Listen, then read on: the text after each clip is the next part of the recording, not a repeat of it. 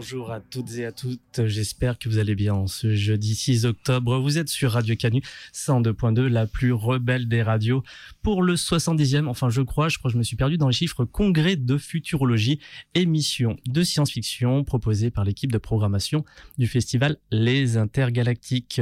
Et cette semaine est une semaine un peu particulière parce que nous proposons avec le festival un festival en ligne qui s'appelle le Kaiju Online Festival et qui traite donc de monstres géants de kaiju euh, japonais. Donc on a toute une programmation notamment sur Twitch qui se déroule en ce moment même et que je vous invite fortement à rejoindre. On parle de kaiju, mais on va dériver un petit peu aujourd'hui, cet après-midi, puisque effectivement euh, notre invité que nous avions déjà reçu, je crois en décembre 2021, ça commence à faire un petit peu, je crois que c'est ça, hein, Romain? Sans doute. Je crois que c'est ça. J'ai regardé, je suis tombé dessus l'autre jour, je fais ah oui, ça fait si longtemps que ça. Je suis avec Romain Lardancher, plasticien, sculpteur, tout, euh, le, grand champion euh, des monstres géants, du mecha surtout, euh, et qui nous fait le plaisir de venir aujourd'hui nous rejoindre sur l'antenne. Et alors, quand j'ai envoyé un petit message à, Romain, je lui dis bon, on fait du kaiju, etc. Mais je me suis dit que quand même, Romain, t'es plus mecha que kaiju, hein. Ouais, oui, clairement. Moi, j'aime beaucoup les kaiju, bien sûr. Hein. Ça va un peu ensemble, hein, Ouais, ouais, tout à fait. C'est très, très cool, Du coup, on a trouvé un petit pis-aller, en fait. On mm. s'est dit, tiens, euh, ben, tu as dit pourquoi pas Mega Godzilla voilà, et pourquoi pas. bah, c'est mon c'est mon chouchou forcément. Ah ouais bah, ah ouais de, différents bah, forcément des cajous il y en a pas tant que ça des cajous mécaniques si je dis pas de bah, non. Bah il y a il y a un ennemi de Godzilla aussi un autre hein, euh. il y a pas Ghidorah aussi qui est mécanisé à un euh, moment bah, il y a un moment il y a Mecha King Ghidra ouais tout à fait ouais, et euh, il y en a un autre qui s'appelle son j'ai honte son nom m'échappe qui a des mains avec des pinces qui viennent ensuite avec des tronçonneuses Ah Gigan, ok ah oui il est trop ah oui il, est il est un peu moitié-moitié, j'ai envie de dire. Ouais, il organique il, et du Cyborg, kaiju, mecha. On va revenir un tout petit peu sur ton actualité, Romain. Euh, donc, euh, quand je t'avais reçu à la dernière émission, c'était pour discuter un peu de ton parcours. On avait discuté de tout ça. Donc, je vous invite à aller fouiller dans les podcasts de l'émission pour retrouver cette discussion. On va pas la refaire en entier, ça va de soi. Romain, euh, où en es-tu actuellement? Qu'est-ce que tu qu'est-ce que tu fais de beau? Bah là, j'ai pas, j'ai, j'ai installé ce week-end une, une sculpture de 7 mètres de haut dans Lyon, là, euh, rue Chevreul. Rue, ah, dans le 7e arrondissement. Dans le 7e. Notre 7e. Voilà, où j'ai déjà pas mal de grosses bêtes qui commencent à s'entasser là-bas. Et euh, du coup, là, une girafe qui est pour la première fois une œuvre euh, publique, quoi, qui est, qui est dans le domaine public, qui appartient aux Lyonnais. Ok. Et qui, qui est une, donc une girafe qui se promène à l'angle, précisément à l'angle entre la rue Bancel et la rue Chevreul. Ok. Ah oui, ben, ok. Là, là où il y a le bar, le, bar, le Chevreul, si je dis pas de euh, bêtises. Euh, le, Marlot, je crois, devant. Ah oui. Un, bar, il s'appelle le Marlot devant. Voilà. Très sympa. Euh, ça a été commandé par qui, ça? C'est pas du tout une commande. En fait, c'était un projet qui datait, euh, d'ailleurs, je crois qu'on en a même parlé, je crois, aux dernières interviews, puisque on, a, on voulait faire une expo pendant le Covid euh, dans la rue, une expo en fait en se disant bah là comme ça il n'y a pas de problème de de mesures sanitaires ou quoi. Et en, plus, en se disant, on retourne sur les fondements du, les fondamentaux du street art en, en, essayant de faire une expo dans la rue, quoi, en mode vandale, où une nuit on arrive et on pose des œuvres un peu partout. Et euh, cette œuvre-là faisait partie du, du, truc. Et on avait petit à petit, euh, vu que l'expo commençait à être, grosse euh, en amont, on s'était mis d'accord avec la mairie pour mhm. pouvoir faire ça tranquillement. Et euh, ils, ont, ils étaient tout à fait open, ils ont bien aimé le projet. Et puis il y a eu les élections et ils se sont fait remplacer. et donc au, moment de l'expo, bah, les, les, nouveaux, ils étaient moins dans le délire. Ils ont, ça les a fait un peu, ça leur a fait un peu peur. Du coup, euh, ils nous ont défendu de la faire. Nous, on était un peu frustrés, donc on l'a fait quand même. Mais euh, on l'a installé une nuit, on l'a enlevé le lendemain. Mmh. En histoire, quand même, on l'a fait, on a fait les images et tout. Et la girafe, justement, était peut-être un peu trop grosse. On s'est dit là, si on met la girafe de 7 mètres dans l'expo, ça va faire un peu, on sera un peu trop tricard. voilà. Et donc, euh, elle était là, euh, destinée à être là. Et du coup, depuis euh, cette expérience qui, qui, au début ne leur a pas plu, on va dire, puisqu'on l'a fait quand même. Hein, mais depuis, ils ont eu beaucoup de retours. Ils sont revenus vers nous. Maintenant, on va le faire avec eux. super. Ils sont, ils sont d'ailleurs très contents et euh, très enthousiaste. Et donc on, on, organise ça. Alors je vais pas encore vous donner de date, mais on va la refaire. Et du coup, la girafe arrive un peu en ambassadrice du truc. Elle vient représenter de toute sa hauteur euh, cette future exposition. Voilà. Il restait, il me semble, et, euh, et corrige-moi si je me trompe, des, euh, des éléments de cette exposition qui étaient restés un peu plus longtemps, ceux qui étaient très en hauteur, si je dis pas Carrément, ouais, qui sont encore là. Ouais, D'ailleurs, ouais. j'avais posé une panthère noire en haut d'un lampadaire, là, qui est mhm. toujours là. Et Calouf avait fait des petits tarsiers là, ces, ces, ces, petits animaux qui avaient un sac à dos avec une, une plante dans le dos là, des petits lémuriens de, de, Madagascar qui ont des grands yeux là, qui, oui, très sympathiques, je le vois. et qu'on accrochait au potostop. Et là, il y en a encore un qui est là-bas. On avait, on en avait mis presque une trentaine, et, il en reste un. Euh, et il reste pas mal de collages. Et Kalouf aussi avait fait une peinture, une fresque d'un panda roux qui est bien sûr toujours nickel, qui est en face de la, de la girafe. Voilà. Très bien. Euh, et eh ben on va attaquer un petit peu sur, sur la question du méca. Tu avais fait ah bah j'ai déjà oublié son nom mais ton le fameux méca que tu avais fait qui était en exposition à au garage Citroën, Citroën. Dire, euh, Gustave. Gustave. Alors oui Gustave c'est le méca donc c'est pas Ah tu parles du méca non pardon. Ajax. Ajax c'est ça. Le robot le grand robot. Ouais. Ouais, ouais, bah, moi en fait c'est un fantasme d'enfance les robots géants et euh, c'est vrai que c'est lié avec les Godzilla tout ça. Mais gamin on n'a pas eu Godzilla. on n'a pas. On fait comme si c'était une icône dont, on a parlé, on connaissait, on savait ce que c'était, mais on n'avait jamais vu. Quoi. Mhm. Et c'est arrivé tôt. Je crois que moi, le, premier Godzilla euh, que j'ai vu, malheureusement, c'est le film de Roland Emmerich dans les années ah, 90. Ah oui, en 98, quand les Américains sont arrivés sur le, sur le sujet, oui. Voilà. Et c'est là qu'ils se sont mis à ressortir les vieux Godzilla, euh, cinéma de quartier qui a passé Motra, euh, Rodan. Donc des petites merveilles que j'ai pu découvrir à cette occasion-là. Quoi. Et, et depuis, j'avoue que ouais, j'aime beaucoup ça, les, les, les kaijus. Et Godzilla, ça a un charme particulier, quoi, Godzilla. C'est vrai. Puis on a fait euh, mardi avec Fabien Moreau la tiers liste des films de Godzilla qu'on a un peu classé avec toute son érudition autour de, de, de ces films, puisque autour de chaque film, il racontait des anecdotes de production, euh, de diffusion, enfin, et d'histoire un peu générale sur le cinéma du Japon. Donc c'était extrêmement passionnant. Et oui, on se rendait bien compte que la diffusion des films Godzilla dans, dans notre pays a toujours extrêmement pêché. Hein. Ouais, clairement. Ça a été déjà très maltraité, oui, très mal, mal considéré. Quoi. Alors que c'est vrai qu'il y a plusieurs airs un peu de Godzilla quand tu vois tous les il y a quoi 36 films, je crois. Oui, c'est ça. Et euh, on, on, voit les styles changer, évoluer. Donc c'est vrai que c'est quand je, je m'étais fait le délire il y a quelques années de me les taper tous euh, d'affilée là, et c'était un kiff de presque un cours d'histoire du Japon, euh, presque d'histoire sociale quoi. Très très intéressant et il y a toute une ère un petit peu qui la plus, je dirais la, la plus dénigrée, qui est les années 60-70 où on a vraiment des trucs pour les enfants, mm-hmm. tout un univers enfantin euh, à base de, de Casimir en fait. Ça fait nous en France finalement quand tu vois Casimir, il ressemble au portrait craché du fils de Godzilla, Minia, je trouve, ouais. un peu encore plus ridicule, mais bon, qui était déjà. Mais, du coup, ça a été très très moqué ouais, en Occident, alors que c'est là qu'apparaît par exemple Mechagodzilla, quoi, qui dans, dans cet univers-là, dans ce contexte-là, qui est des pour moi l'ennemi le plus implacable de Godzilla. ouais. On est du coup en 1974 quand sort euh, Godzilla versus Mecha Godzilla euh, et qu'on a renommé en France, j'ai encore oublié Godzilla versus Mécanique Monster ou c'est le, monstre mécanique. Euh, effectivement, monstre très intéressant et comme tu le dis, euh, Godzilla quand il apparaît en 54 est une force de la nature incontrôlable. Euh, voilà, on, on, va pas refaire euh, bombe atomique, Japon, etc. Mm. Mais c'est le cas.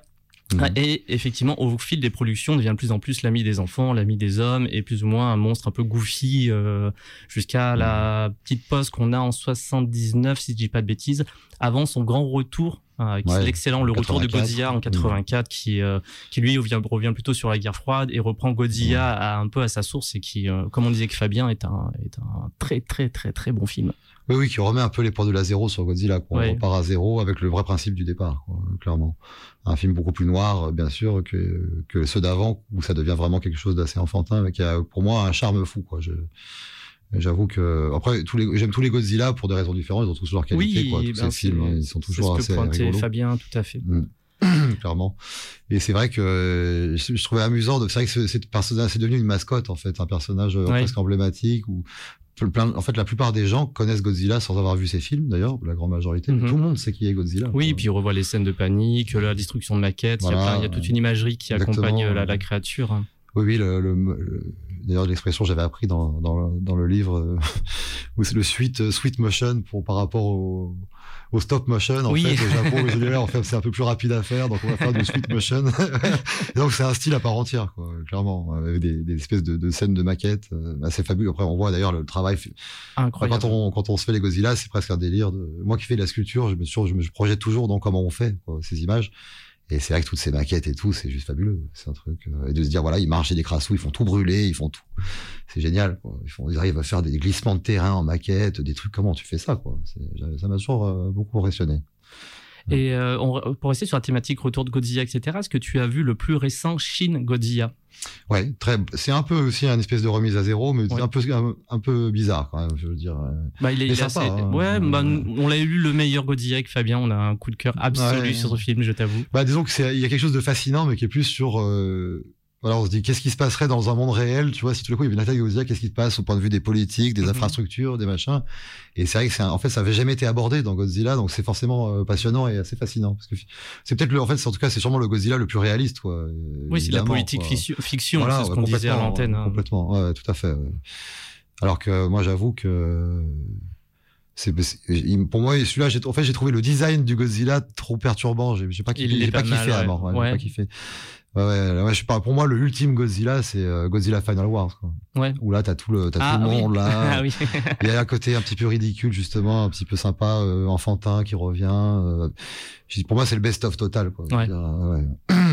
Où euh, il manque la star de, dans des stars. Hein. Il manque Mecha Godzilla. Oui, c'est vrai. C'était un reproche à l'époque. C'est un film de, date de Ryu Kitamura qui date de 2004 et 2005 pour nous en France. Ouais, ouais. Il y, a un Mecha Godzilla qui était sorti juste avant au Japon, mhm. qui est pas mal du tout. Le, le redesign était, c'est charmé. J'aime bien. Mais je, sais pas, j'ai une, enfin, j'avais trouvé que déjà quand t'es petit, tu te dis oui, le, le, le, monstre est forcément implacable, mais du coup la version mécanique ou robotisée du monstre c'est forcément encore pire. Quoi. Ouais. Et euh, c'est complètement ça dans l'idée du, du film Mecha Godzilla, où, où c'est un peu la première fois que Godzilla doit céder. Euh, Enfin non, c'était, il y avait quand même eu avec pareil avec King Ghidra, je veux dire. Mm-hmm. Mais pour mettre KO euh, Mecha Godzilla, il lui faut de l'aide. Quoi. Ouais. Et donc, euh, je sais toujours, tu te dis ah ouais, ça rigole vraiment pas. Quoi. Et puis il a des espèces d'attaques improbables dans tous les sens. Il se transforme quand il s'envole. il, y a, il y a beaucoup il a de trucs un peu Transformers. un peu, ouais, il, y a, il y a, un autre monstre mécanique, mais euh, gentil dans un Godzilla d'ailleurs des années 90, qui, qui, qui, qui, a un look improbable d'ailleurs. Comment il s'appelle C'est pas celui qui a une scie circulaire euh, dans le ventre ou chez. Non, ça c'est Gigan. C'est Gigan. Ah oui. C'est un méchant, mais là c'est un robot qui est gentil. Où c'est, il s'assemble avec des véhicules qui s'assemblent. C'est un peu façon Bioman ou quoi. Il s'appelle, il a un nom à la Garuda ou euh, euh, ça me reviendra peut-être plus tard. Je suis désolé. Ouais. Non, mais, mais, mais t'excuses pas. non, mais c'est vrai que je le connais bien celui-là, mais bon. Qu'est-ce qu'on peut dire de beau sur Mechagodzilla euh, tu, Oui, donc tu, tu, as déjà un peu répondu d'ailleurs sur le sur ces représentations entre la première version de 74 et les plus récentes qu'on a eues. Bah, question très très basico-basique. Tu as vu euh, Kong versus Godzilla? Oui, bien sûr. Qu'est-ce que tu as pensé un du film et deux du look euh, mis en place par par la production? Oui, bien. Disons que le film, de, globalement, le film, j'ai quand même trouvé un, un petit peu trop euh, bizarre et un petit peu trop épileptique. en fait, bizarrement, j'avais adoré celui d'avant alors que j'avais détesté le premier quoi sur les trois nouveaux Godzilla là celui du celui King of Monsters là où il y a où il y a Motra, ouais, ben Rodan, tout ça. Je l'aime beaucoup aussi. Euh, je l'ai beaucoup défendu l'autre soir. Hein. Et d'ailleurs, il ressemble à, à, on dirait un mix de plusieurs scénarios de différents vieux Godzilla. En fait, ça mhm. ressemble beaucoup à Godzilla contre euh, King Ghidorah justement derrière le scénario. Alors que les autres sont plus euh, plus indépendants quoi et trouvent même trahissent un peu pour moi l'identité de Godzilla quoi. Et celui de King Kong, ça, là ça va trop dans le dans le fluo bizarre. Ouais. Mais et le, le, design de c'est tout, tout, ce qui dans l'histoire entoure Godzilla j'ai trouvé sympa. Et euh, même le design de son enclos là j'ai envie de te dire sous terre là c'est délire c'est marrant mais le design du monstre m'a un peu déçu quoi. je trouve euh, ils auraient pu faire mieux quand même. Par contre c'est le, le Godzilla que j'ai bien aimé c'est dans Ready Player One où on voit à la fin ah oui c'est vrai qu'il y est ouais. j'avais complètement oublié. Qu'est-ce que t'as aimé particulièrement dans ce dans cette représentation? Bah j'ai trouvé assez fidèle euh, à l'esprit japonais. Il a vraiment ce ses grosses jambes improbables, ses, ses grosses fesses. Mhm. Euh, et pourtant, en fait, c'est le monstre le plus euh, terrifiant de tout le jeu, quoi, de tout le film. quoi. C'est vraiment le boss de fin. Euh, J'ai complètement oublié. L'autre, il a même un Gundam, ça pèse rien, pas ça, Mecha Godzilla, quoi. Donc, euh, j'ai trouvé ça vraiment. Je me suis dit, voilà, il mérite un hommage comme ça. C'est quand même le, c'est le roi des monstres vers son robot. Donc là, t'es dans l'ultime robot. Quoi. En plus, il doit mesurer, je sais pas, et dans le film justement, il y a un gigantisme. Il est vraiment beaucoup beaucoup plus grand que toute l'armée qui, qui l'assaille, quoi. Donc ça avait bien je suis même, je suis pas fan de Spielberg et je suis pas sûr qu'il ait compris à quel point euh, c'était une figure emblématique à laquelle il rendait hommage. Mais je trouve que l'hommage est plutôt bon quand même. D'accord. Il y a beaucoup d'hommages ratés dans ce film, mais pas celui-ci. Ouais, c'est un film que je que j'aime pas trop. J'ai pas non plus d'animosité extrêmement lourde euh, par rapport au film. Mais ouais, je j'ai regardé, je fais ben surtout parce que s'il y a ce côté, euh, enfin, mais ça traite de ça forcément, mais ce côté nostalgie est vraiment appuyé, euh, enfin, monter au niveau 11 m'avait un peu fatigué en fait. Je suis assez d'accord. J'avais trouvé que on, aurait, on disait en, regardant ce film, on sent que Spielberg a même pas compris ce qui était devenu iconographique dans, dans, son travail chez les enfants, chez les jeunes. Mhm et que lui-même était, il, il, sentait le, propriétaire de tout ça, mais que finalement il, il, il a pas su en extraire la vraie substance, quoi. C'est bizarre. Quelque chose il y a quelque chose de raté dans ce film. Ouais, je suis, je suis complètement d'accord. Ouais. Eh ben tiens, tu as un peu répondu quand même à, à, déjà un peu la question. Je vais la reposer quand même. Euh, quel euh, quel robot de l'imaginaire, euh, toute culture confondue, verrais-tu à la rigueur tenir un peu tête à à, à Mecha Gotilla Question de geek. Question hein. marrante. question de geek. Oui, c'est qui le plus fort C'est Kiki. ouais, c'est pas simple. c'est pas simple. Pour moi, le robot, bah, c'est simple. Enfin, si, c'est facile, mais c'est euh, c'est un robot qui c'est moi, c'est un peu mon chouchou d'ailleurs de tous les robots. Hein, j'ai envie de te dire, et le robot japonais s'appelle Getter Robot. Quoi qui est un robot qui, voilà, qui est dans la surenchère permanente et qui donc qui ne peut pas euh, à la fin s'il affronte des ennemis gros comme des planètes il devient gros comme une planète ah oui d'accord oui du coup là Mechagodzilla fait plus vraiment le poids donc est-ce que les euh, robots pour gagner entre eux ont besoin d'être nécessairement plus gros? Parce que c'est le genre le plus gros gagne? je pense ouais, je, pour, selon moi c'est fait partie de l'iconographie du robot géant j'entends bien sûr même si euh, il y, a, y, a, un concept de robot qui m'a toujours fait halluciner qui est génial c'était dans un épisode de Cobra ah. Je veux une série de SF incroyable, de toute mhm. façon. Des années 80. Et, ouais, sorti en 81, mais les, BD commencent dans les années 80, 60, fin 70, les années 80. Et c'est quand même assez extraordinaire. Déjà, les dessins sont superbes et en fait, les scénaristes sont très poussés, très pointus en termes de SF, quoi. avec des rêves incroyables. De... On est vraiment dans un héritage de Barbarella, de trucs comme ça. Mhm. C'est assez génial.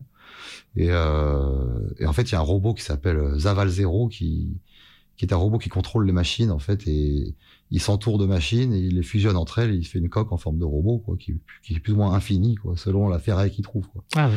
Et du coup, le machin est complètement implacable, quoi, invulnérable. Enfin, dans l'épisode de même Cobra, qui est quand même un personnage assez skillé, j'allais dire, n'arrive pas à le, à le vaincre. Hein. Il est obligé de retourner dans le temps pour pas, okay. pas l'avoir déclenché. Ah, ça donne envie de regarder cette série. Moi, j'ai regardé quand, quand elle passait à la télé, mais j'étais minot vraiment. Donc j'en ai des souvenirs, mais je, forcément d'un point de vue intrigue générale, j'en garde, j'en garde aucun. Ouais, mais c'est un épisode one shot quoi.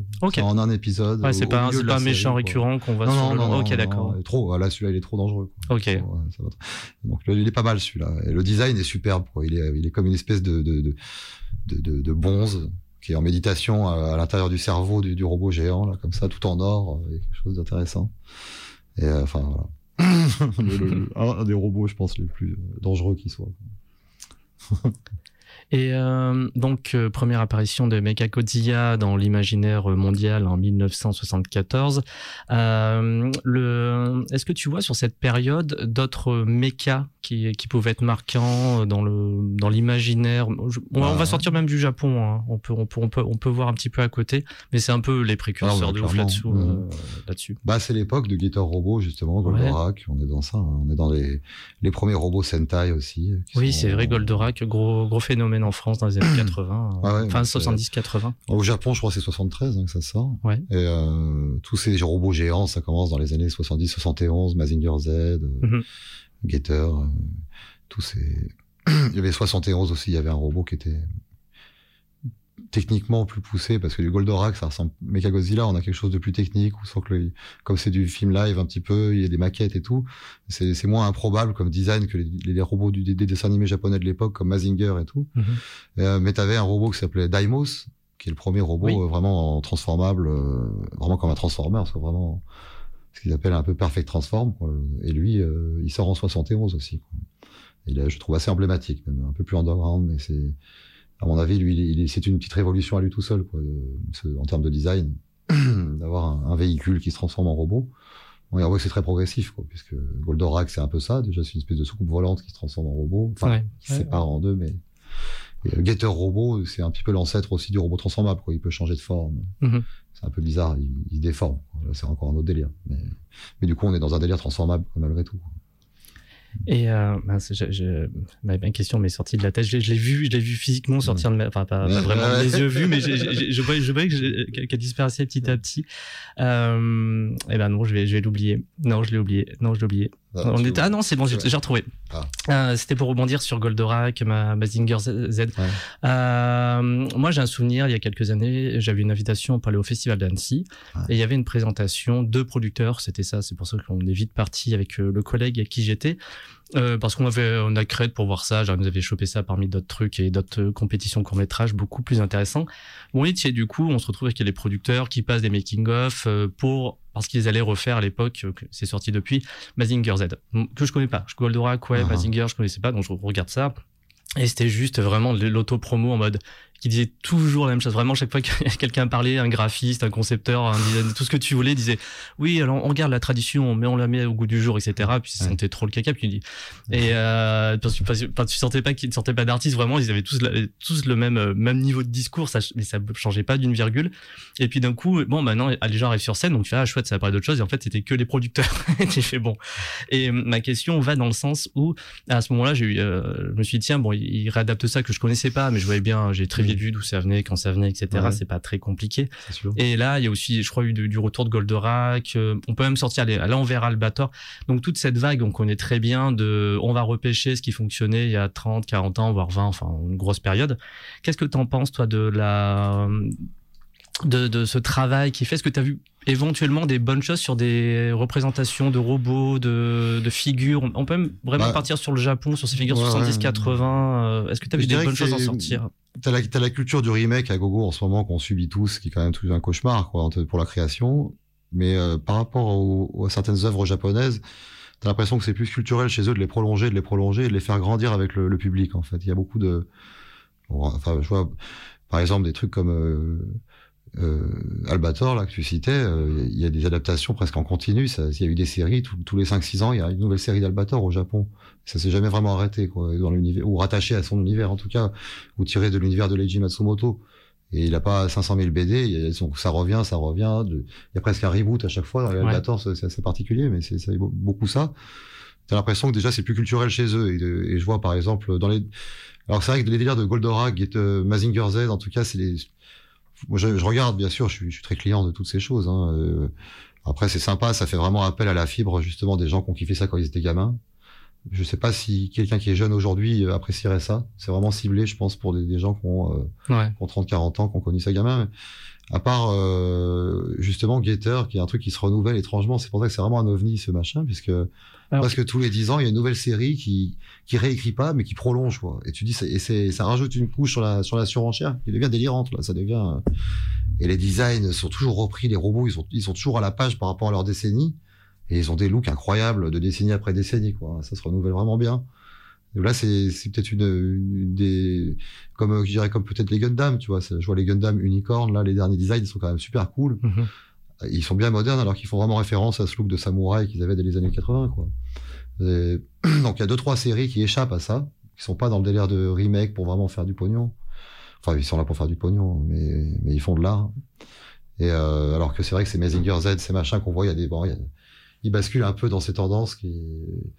Je crois que le public français est tellement marginal par rapport à ce qu'ils peuvent faire comme chiffre au Japon. Je pense qu'ils s'en foutent un peu de, de, de ça et ça reste. Euh, ouais. Est-ce que, dernièrement tu as vu une œuvre même qui peut, peut, sortir du coup de ce contexte entre guillemets nostalgique qui t'a qui t'a marqué euh, venu du Japon bah, c'était plutôt BD là, c'était c'était les dernières BD, de, les derniers Gator qui sont sortis il y a pas longtemps, qui n'ont pas encore été adaptés. Hein. Alors Gator, ça raconte quoi? Parce que moi je ne connais pas, par exemple, je ne sais pas du tout ce que c'est.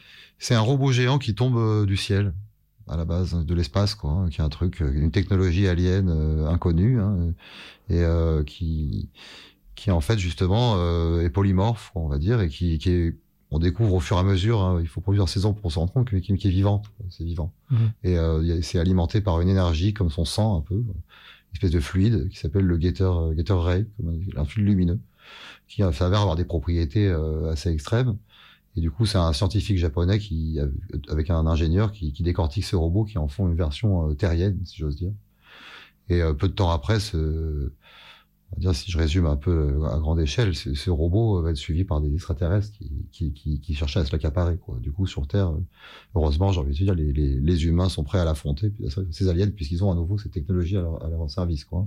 Et c'est donc c'est un, un copain des humains? Donc en fait, c'est plus ou moins un véhicule pour au départ, et on se rend compte petit à petit qu'il y a une espèce de, de, de un univers déterministe dans lequel des espèces de divinités anciennes, qui sont ces sortes de robots, euh, mènent un combat depuis euh, le, Big Bang, peut-être même avant. Euh, et donc on parle de robots qui sont grands comme le système solaire ou des trucs comme ça, mhm. qui sont des, des divinités, quoi, si j'ose dire. Et en fait, le, des grands anciens. voilà, ouais. Et ils ont semé des, des espèces de, de, de, mini prototypes aux quatre coins de la galaxie et aux quatre coins même des, des multivers, si j'ose dire. Ça, ça s'est bien étendu. de décennie après décennie, ils gagnent du terrain sur des... Et en fait, pour essayer de, de semer euh, parmi les intelligences de l'espace, une civilisation, une civilisation serait assez euh, euh assez forte pour pour améliorer encore cette cette technologie, si je veux mhm. dire. Et du coup, c'est forcément c'est le destin des terriens, quoi. Et donc qui, ont, qui développent les meilleurs guetteurs. si je résume vraiment. Là, ok, oui, non, c'était pour, se donner un peu une idée du. De, BD.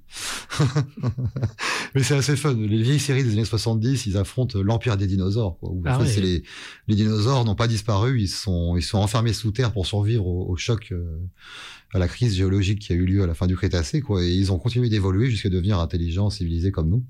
Et du coup, ils en ont marre d'être sous terre, ils veulent revenir, quoi. Et donc, ils, ils ont des, des, robots dinosaures géants, des espèces de Goldberg.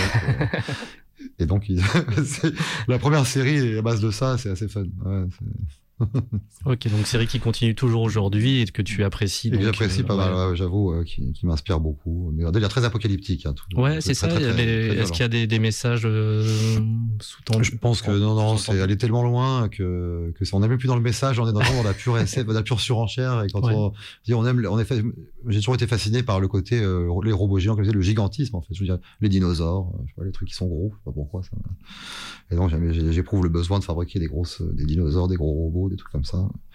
Et du coup, euh, j'ai l'impression que les auteurs de cette série, ils, ont exactement la même fascination, puisqu'ils essaient d'inventer euh, une histoire qui permet de mettre des robots de plus en plus géants. Euh, et donc, ça, m'a toujours fait triper. Quoi. Comme, comme dans Berserk, tu as des monstres de plus en plus titanesques, des planches de plus en plus développées, toujours de la surenchère. J'ai quelque chose que j'aime bien, un peu mégalo dans leurs œuvres.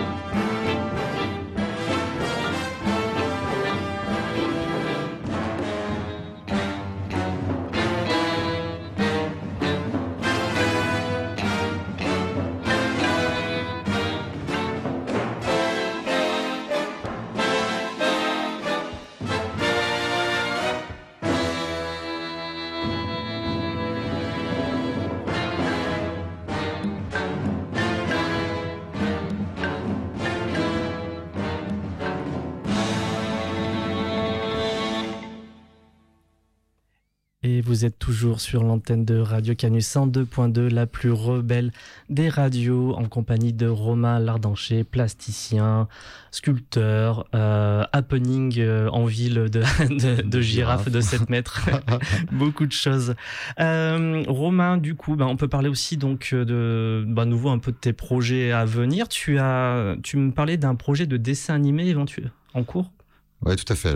Je suis en train d'écrire un dessin animé donc euh, là, je suis en, discussion avec un, studio. On est en train de, faire les contrats, tout ça. Donc je ça va, ça va bientôt être euh, du concret, j'allais dire. On pourra rentrer dans le dans, le concret, mais c'est déjà un dessin animé où il y a déjà beaucoup de l'univers euh, a été implanté, quoi, de la Bible littéraire, tout ça. Et c'est dans un, univers de science-fiction où la, faune sauvage contient des, robots animaux de mhm. toute taille qui sont un peu des espèces de machines à, nettoyer la nature, à réparer un peu le, vivant, si j'ose dire. C'est un délire assez écolo quand même. Ok.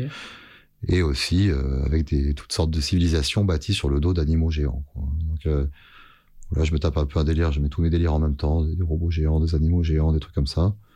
Et euh, avec une histoire très, je veux dire, plutôt positive. D'accord. Essayer de le principe étant de, je dirais, le parti pris de départ étant de faire rêver les enfants comme j'ai pu rêver devant des trucs comme euh, les cités d'or ou des trucs comme ça. Et donc d'offrir un voyage, euh, un voyage enrichissant dans tous les sens du terme euh, pour pour la jeunesse. Et donc c'est un, rêve de gosse qui se réalise, hein, bien sûr.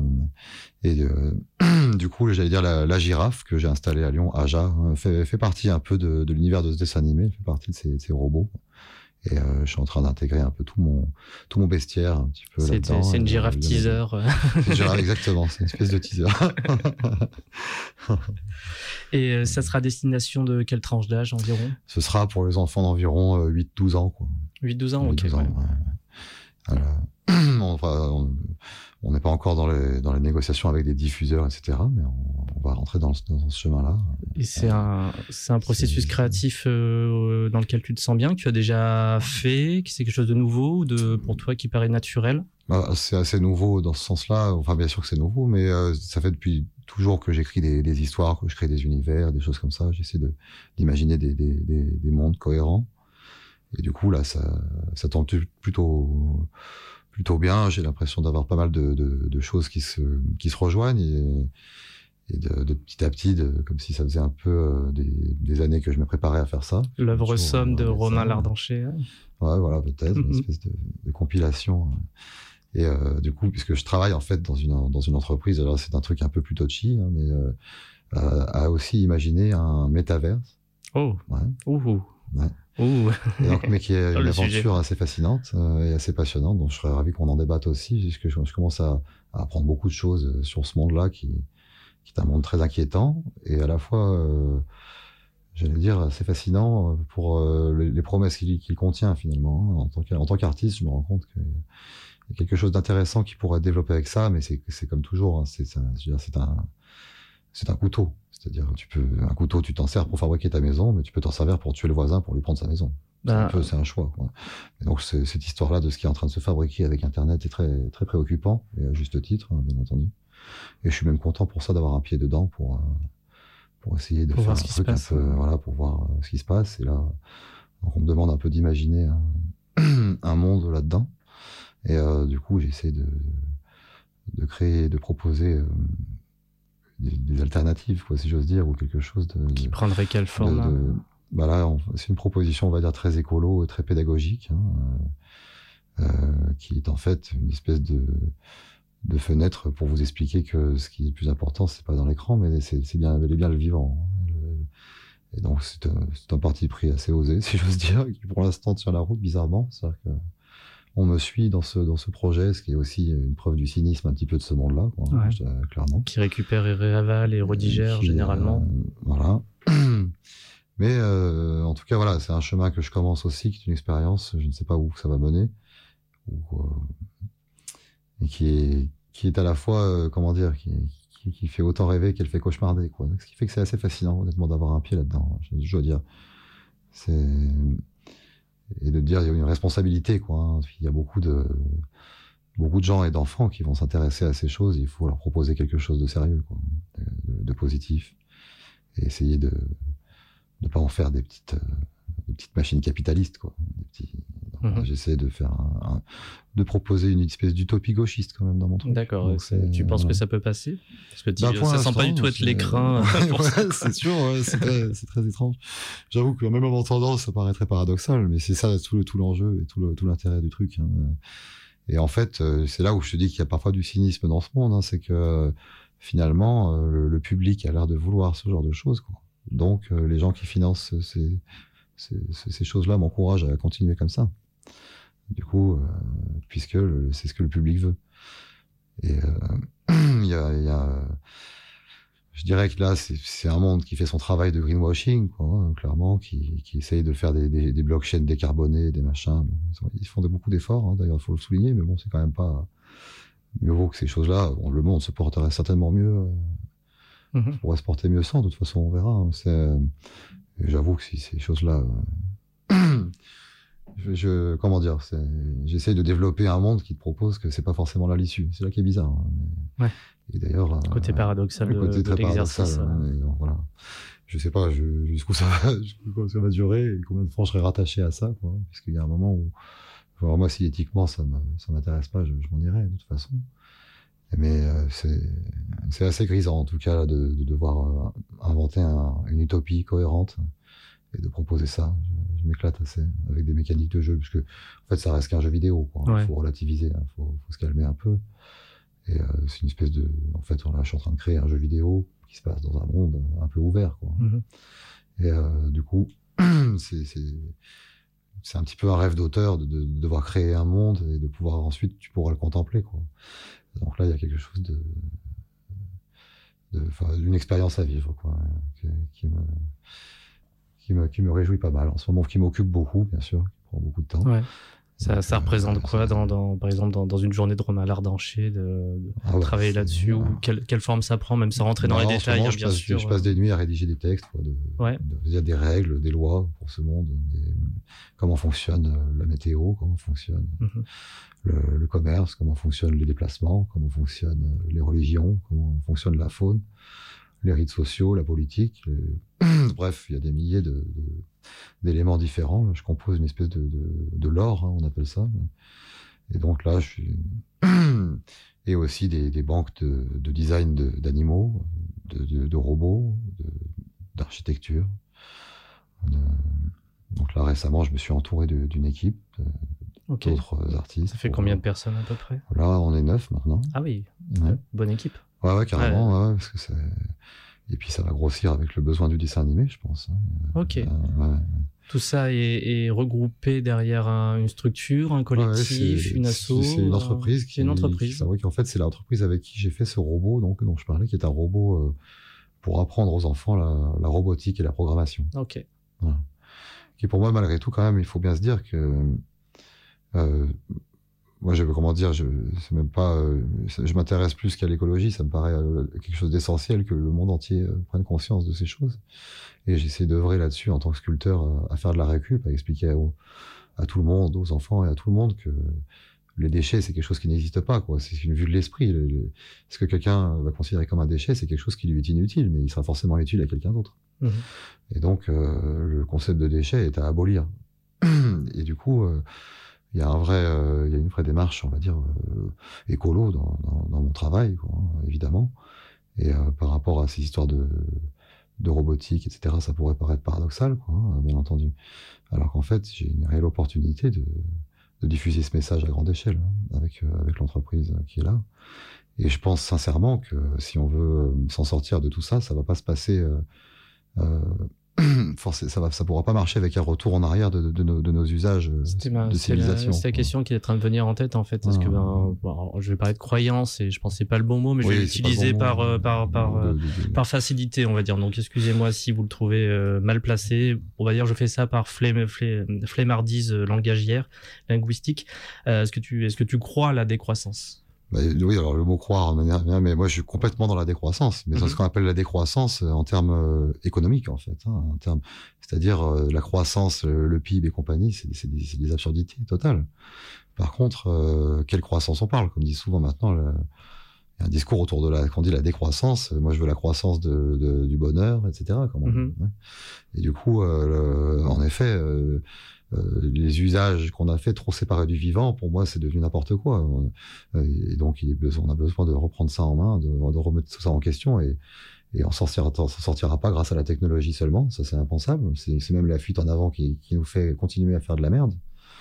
Mais on s'en sortira pas sans non plus. Si on la décroissance telle que on va dire les, les gens de droite se la représentent, c'est retourner au Moyen Âge. Mais, mais l'humain du Moyen Âge pollue plus, dans un sens son mode de vie finalement. Si on voulait le même confort qu'on a aujourd'hui avec des modes de vie du Moyen Âge, bah c'est foutu. Si on veut dire l'exploitation du vivant était encore pire, dans un sens où la vision qu'on avait du vivant à mhm. l'époque, etc. Du coup, euh, le, c'est pas le retour en arrière qui est une solution, bien au contraire. La décroissance ne signifie pas ça. Et c'est pour ça qu'il y a souvent besoin de préciser. C'est pour ça que c'est un mot qui, qui, qui clive, puisque selon d'où on est, on n'en a pas la même vision ou la même définition, donc c'est problématique. Et du coup, euh, moi je suis pour la décroissance du, du, du PIB, ouais, carrément. Ouais. Et donc, euh, ça, si ça passe par la chute euh, des blockchains et compagnie. Ouais, donc c'était ma question suivante. Du coup, c'est bien, tu réponds au GMA, tu, tu, tu, développes, c'est très pratique en tant qu'animateur. Ce serait merveilleux. Euh, ouais, donc tu, c'est donc un des moyens que tu verrais pour la décroissance selon la, selon euh, ta vision, on va dire. Euh, tu vois d'autres, d'autres leviers qui permettraient de rejoindre cette idée? Bah, pour moi, il y a des fois une, comment dire, c'est pour aller loin, on va dire, alors dans des, dans des réflexions profondes, hein, mais euh, souvent je me heurte à une réflexion qui est le, le la, vision qu'on a du vivant, en tout cas en Occident, elle, est, elle vient de notre de notre folklore, de, de, de, nos, de, notre euh, superstition les, les, plus profondes, quoi, si j'ose dire, et de, de, nos religions, quoi. Et euh, qu'on soit religieux ou pas, on a tous été un fond culturel qui est basé sur une des religions, on va dire une des religions du livre, comme on dit, et qui sont toutes un petit peu euh, qui classe le vivant comme vraiment un, sujet d'exploitation. De, alors que la plupart des cultures, je dirais, animistes euh, qu'il y a eu sur les autres continents euh, sont, sont basées sur vraiment un, grand respect, ou disons, je veux dire, chaque chose vivante peut avoir une incarnation divine ou sacrée, quoi. Et euh, il est peut-être plus simple dans ces esprits-là de, revenir à un modèle différent. Ça va être pour l'Occident quelque chose de très difficile. Et donc là, on se dit que c'est dur. Le, ce qui nous attend est dur puisque l'Occident ira jusqu'à la crise. Il peut pas. Il faudrait qu'il change. En fait, finalement, si il faudrait qu'on arrête d'éduquer les enfants en leur expliquant que, que Dieu créa l'homme le, le, sixième jour. Puisque tout d'un coup, on se rend compte qu'on est à la fin du, du, du, du, dessin. Là, on est le truc qui mmh. complète le tout. Et donc là, c'est ça qui sème une mauvaise graine, je pense, dans nos, dans nos usages de, du vivant. Et du coup, euh, j'ai envie de dire, si ces religions sont pas prêtes à changer un peu ces textes-là, bah ça, ne changera pas. Donc, euh, donc ils les changeront jamais, c'est pas terrible. Comme euh, du coup, j'ai envie de dire, si euh, si un changement se fait, ce sera des en se basant sur des modes de vie, comment les peuples africains ont exploité la nature pendant près de 30 000 ans d'une manière qui n'a pas beaucoup changé. Et, et qui a permis de, de la respecter bien plus. Qui, c'est, en Afrique, par exemple, toute la mégafaune d'Afrique a survécu pendant des millénaires. Alors là où en Europe, on l'a exterminé. Mhm. Tous nos éléphants, nos rhinocéros, etc., les mammouths ont disparu il y a bien longtemps. Alors que ceux qui ont disparu en Afrique, c'est, c'est bel et bien les, Occidentaux qui les ont enlevés récemment. Au début du XXe siècle, il y avait encore des populations de, millions d'individus dans ces animaux. Du coup, euh, je dirais que l'Occident n'a pas la clé. Et donc, euh, ce sera les autres civilisations qui vont sortir de, de ce marasme et qui vont nous sortir de ce marasme. Il va falloir changer de culture. Sachant que euh, un des gros problèmes, euh, sans faire de géopolitique de comptoir, euh, ni je dis je suis pas environ, environnementaliste. Mmh. Euh, clairement, on sait aussi que c'est généralement c'est ces populations hors Occident qui vont ramasser en premier le. c'est eux qui vont, enfin c'est eux qui vont qui vont, enfin, qui vont reprendre les premières grosses claques. On va en prendre un hein, genre de. T'as raison. C'est vrai que c'est eux qui vont être contraints de trouver une solution rapidement. c'est ça, c'est ça beaucoup plus. Ils ont moins de temps en fait. C'est ouais. ils sont peut-être les mieux armés d'une certaine manière, on va dire, ouais. ce point de vue de leur société. En tout cas, je pense qu'ils ont un fond culturel qui, qui pourra faire que c'est possible, en tout cas. Je sais pas si c'est mieux ou Je pense que chez nous, chez les Européens, je pense que c'est juste pas possible, en fait. Ils pourront, ils arriveront pas. Tant qu'on a cette mentalité-là, et comment l'enrayer, cette mentalité, c'est pas simple. Hein, c'est pas simple. Alors, on fait des dessins animés, on fait des BD, mais mm-hmm. on fait des sculptures, mais c'est pas grave, c'est qu'une miette, quoi, hein, bien sûr. Et euh, il y a, voilà, il va falloir compter, je pense, sur euh, espérons que l'Afrique arrive à s'en sortir, à se réveiller, à se fédérer, à toute cette culture euh, séculaire qui leur a permis de, de, de, respecter la nature plus que tout le monde. Quoi. Mais euh, l'Asie aussi a sûrement beaucoup à nous apprendre d'un point de vue euh, spirituel, bien sûr. Mm. Eh ben, on est loin de Cotilla. on est parti loin. J'avais renommé ce podcast, euh, je vais faire Méga Cotilla, décroissance, geek et décroissance, tu vois, parce qu'on a, vraiment blockchain, geek et décroissance. non, non, mais c'est très bien. Bah, en plus, on, on, est sur la, sur la bonne radio pour, pour aborder ça. On a du temps et Méga Cotilla, de toute façon, euh, c'était prévu. On n'avait pas non plus, on parlait une heure à parler de chaque, euh, chaque rotule ou couleur de, couleur de, squelette. Enfin bon, ça, va un temps les discussions de geek. Non, non, c'est très, très intéressant. En plus, ça rejoint ton parcours et ton travail qui rejoint aussi notre thématique. Donc on est, on est bon, on se tient. Bien. c'est vrai que j'ai le pied dans trois, deux, trois trucs différents en ce moment et ça peut paraître paradoxal, mais j'avoue que c'est, moi, ça me paraît très cohérent. Mais il faut une espèce de, mission. Quoi. On, doit changer les esprits, en tout cas, ça c'est clair. Et on doit créer un nouveau folklore, quoi, un truc. Sinon, ça marchera pas. Chose compliquée du coup, puisqu'on disait tout à l'heure euh, que les, ben, qu'on se tape remake, reboot, euh, on, nous ressasse les, mêmes histoires. Enfin, on ne, on n'en crée même pas de nouvelles pour dire la même chose. On n'arrive même plus. On va rechercher les anciennes, les anciennes représentations pour pour bien faire quoi. Et, et, si on continue du point de vue politique, la seule issue qu'a l'Occident nous proposer, c'est Big Brother. Quoi, ils, sont mhm. en train de nous le prouver. Donc, euh, il est temps du renouveau. Et la créativité, là, ni politique, ni, ni culturelle, ça, on est un peu foutu en ce moment. Enfin, ça semble à, c'est vrai qu'il y a un côté fin de, il y a un côté euh, crépusculaire, j'allais dire. en fait, quand tu vois ces remakes, oui, on n'invente plus rien.